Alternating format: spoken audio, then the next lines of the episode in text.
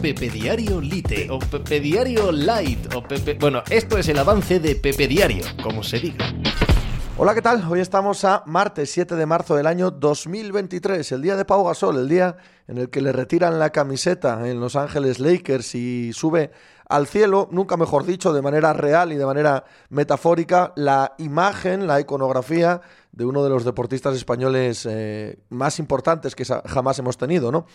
Nunca, nunca pensamos, ¿no? Yo al menos nunca pensé el poder ver algo similar a esto, a un jugador español con una camiseta retirada en la NBA, pero además en los Lakers, ¿no? Al lado de quien va a estar ya para siempre, para toda eh, la eternidad, eternidad entendida como un concepto relativo al mundo del eh, deporte actual, eh, con Karina Abdul-Jabbar, con Magic Johnson, con Shaquille O'Neal, con Kobe Bryant, en fin, ¿qué, os voy a decir? Que no sepáis de la historia de los Lakers y dónde va a descansar la camiseta de Pau Gasol a partir de ahora. Un asunto que mm, te aporta una, una perspectiva gigantesca en cuanto a la carrera, a la figura, al valor, a quién es Pau Gasol en España y a quién es Pau Gasol en el mundo. Absoluta y totalmente merecido en un día inolvidable para cualquiera que tenga la más mínima relación con el deporte español. Pues de eso y del resto del deporte hablamos hoy como cada día